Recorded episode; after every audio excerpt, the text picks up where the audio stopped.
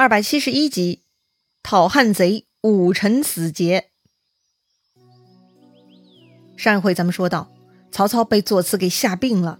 经太史臣许之的提醒，曹操找来了神人管路。这位管路呢，啥都知道，只不过管路被仙人警告过，所以如今说话呢收敛了很多。曹操呢，又让管路占卜东吴、西蜀两家。管路算卦啊，说东吴有大将丧命。西蜀在打仗，哦，东吴如今不打仗，怎么会有大将丧命呢？曹操是不太相信哈。谁知道很快下面来报，说是东吴的大都督鲁肃刚刚去世了。哈，果然管路算对了呀。这么说，西蜀在打仗喽？跟谁打呢？曹操派人去汉中查探，没过几天，查探的人回来报告说呀。刘备派张飞、马超屯兵下汴，正在夺关呢。下汴是当时的一个地名，治所呢在今天的甘肃陈县。也就说呀，刘备派人在跟曹操的人对战呢。曹操听到这个消息，自然着急了，准备亲自带大军再去汉中。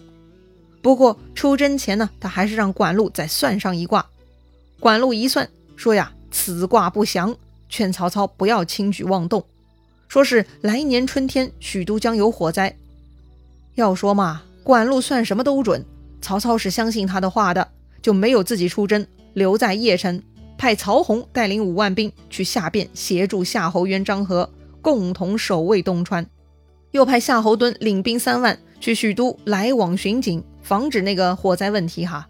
还派长史王弼、总督御林军马加强巡防，其他安排都还不错。唯独呢，对于这个王弼这个安排啊，曹操的主簿司马懿呢跑出来提醒曹操，说王弼好酒又粗心，恐怕不能办好差事啊。但曹操不听，曹操认为王弼忠诚且勤劳，心如铁石，不会被他人鼓动，又是跟自己一路披荆斩棘、吃苦过来的，当然可以担当大任啦。所以呢，曹操没有采纳司马懿的提醒，一意孤行。让王弼统帅御林军马，并且屯驻于许都的东华门外了。好吧，曹操呢是从管路那边得到一些预报警示，可是曹操安排的对策到底是否奏效呢？哎，这个嘛，还是要看看当时的环境哈。前面说过，曹操当上魏王，享受跟天子一样的待遇，出入都用天子的车马服装，基本上呢就是跟皇帝平起平坐。哎，就像这个国家有两个皇帝一样了。虽然呢，再没有像崔琰那种公然反对曹操称王的人，但是私底下还是有很多人反对曹操的。当时有两个人特别看不惯曹操，一个姓耿，名纪，字季行，洛阳人。本来呢是曹操丞相府的小吏，后来他升迁到了中少府。另一个是司职韦晃，这两个人呐关系特别好。虽然呢，他们都是曹操提拔的，但是看到如今曹操如此狂妄嚣张，眼瞅着就要篡夺皇帝位置了，于是啊，这两个人秘密商议，觉得呀，作为汉家臣子，不能眼睁睁看着曹操作恶呀，所以这两个人就想密谋除掉曹操。怎么做呢？韦晃说，他有一个心腹之人，姓金名一，是西汉丞相金密堤的后人，一向很会讨曹操欢心。他跟御林军统帅王弼关系很好，如果能把这个人争取过来，一定大事可成了。那如何争取金一呢？韦晃决定啊，先去试探金一。这天呢，他跟耿纪一起去金一家里，假装说呀：“魏王早晚会登上大宝，成为皇帝，拜托金一将来记得提携兄弟。”金一听到这话就怒了：“什么叫魏王早晚会登上大宝？这不是造反吗？”金一呢，虽然很受曹操赏识，但是打工也是有底线的。如果曹操真的篡逆夺下皇帝位置，金一那是不肯的。所以呢，面对老朋友韦晃这些话，金一也是要翻脸的。看金一生气了，韦晃很高兴。果然，金一跟自己一样哈，坚守底线呢。于是韦晃呢，就把自己的真心话说给了金一听，希望金一参与到自己跟耿纪的小团队一起商议讨贼计划。这个金一啊，果然还很有想法哈。很快呢，他就提议，不如搞个里应外合，杀了王弼，夺了兵权，然后就可以扶助皇帝了。另外再连接刘皇叔作为外援，那就可以灭掉曹贼了。韦皇耿纪一听，可以呀。金一还说啊，自己有两个心腹可以帮忙，就是太医吉平的两个儿子，大的叫吉淼，小的叫吉木。当年吉平因为衣带诏被曹操满门抄斩，这两个儿子呢却侥幸逃窜他乡，幸免于难。如今啊，已经偷偷回到许都。如果让他们相助讨贼，他们一定会帮忙的。哦，这样啊，韦皇耿纪自然很高兴。于是呢，金一就偷偷把吉平的两个儿子叫了过来，说了这个计划。两位小吉自然是很激动啊，想到可以亲手为父亲和家人复仇，这是他们做梦都想实现的愿望啊。他们激动的咬牙切齿，恨不得立刻就手撕曹贼呀！最后呢，锦衣跟大家约定，说呀，正月十五元宵夜，城中到处张灯结彩，是个好时机。到时候耿纪为晃就可以带上自己家童，杀到王弼营前。只要看到营中火起，就分两路杀进去，干掉王弼。然后我们就一起进皇宫，请天子登五凤楼，召集百官，当面下诏讨贼。同时呢，由吉家兄弟从城外杀入，放火为号，大肆张扬，叫百姓口喊诛杀国贼，拦截住城内救援军队。只要顶住一段时间，等天子降诏，就可以招安城内军队，杀奔邺郡去擒拿曹贼了。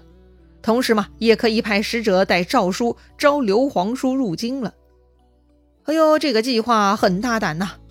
简单来说。他们准备趁元宵花灯节袭击御林军，搞定王弼，把皇帝请出来下诏讨贼。讨贼的兵员有两部分，一部分是目前的曹兵，相信皇帝出面就能招安；另一部分是刘备，到时候派使者带诏书把刘备叫过来就行。哎，而且呢，这回他们聪明了啊，不再像董承他们那样另外通信留下证据。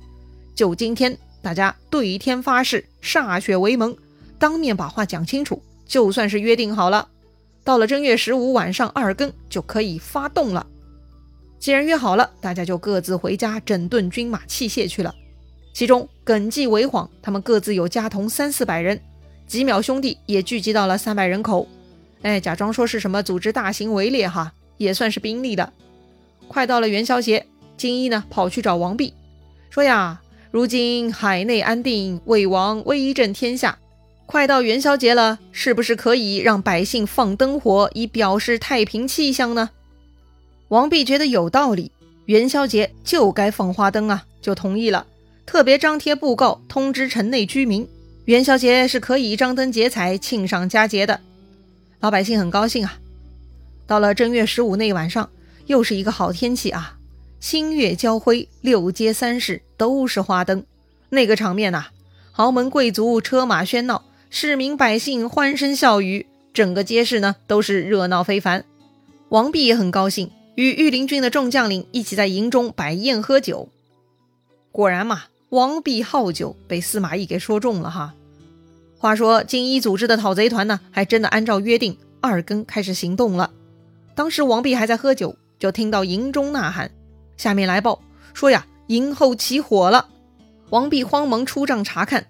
但此时呢，已经是火光乱滚，到处喊杀连天了。王弼知道必然是营中有变，赶紧上马出南门，跑到了半路，遇上了耿纪及其家丁。这王弼呢，就被耿纪一箭射中肩膀，差点就从马上摔下来了。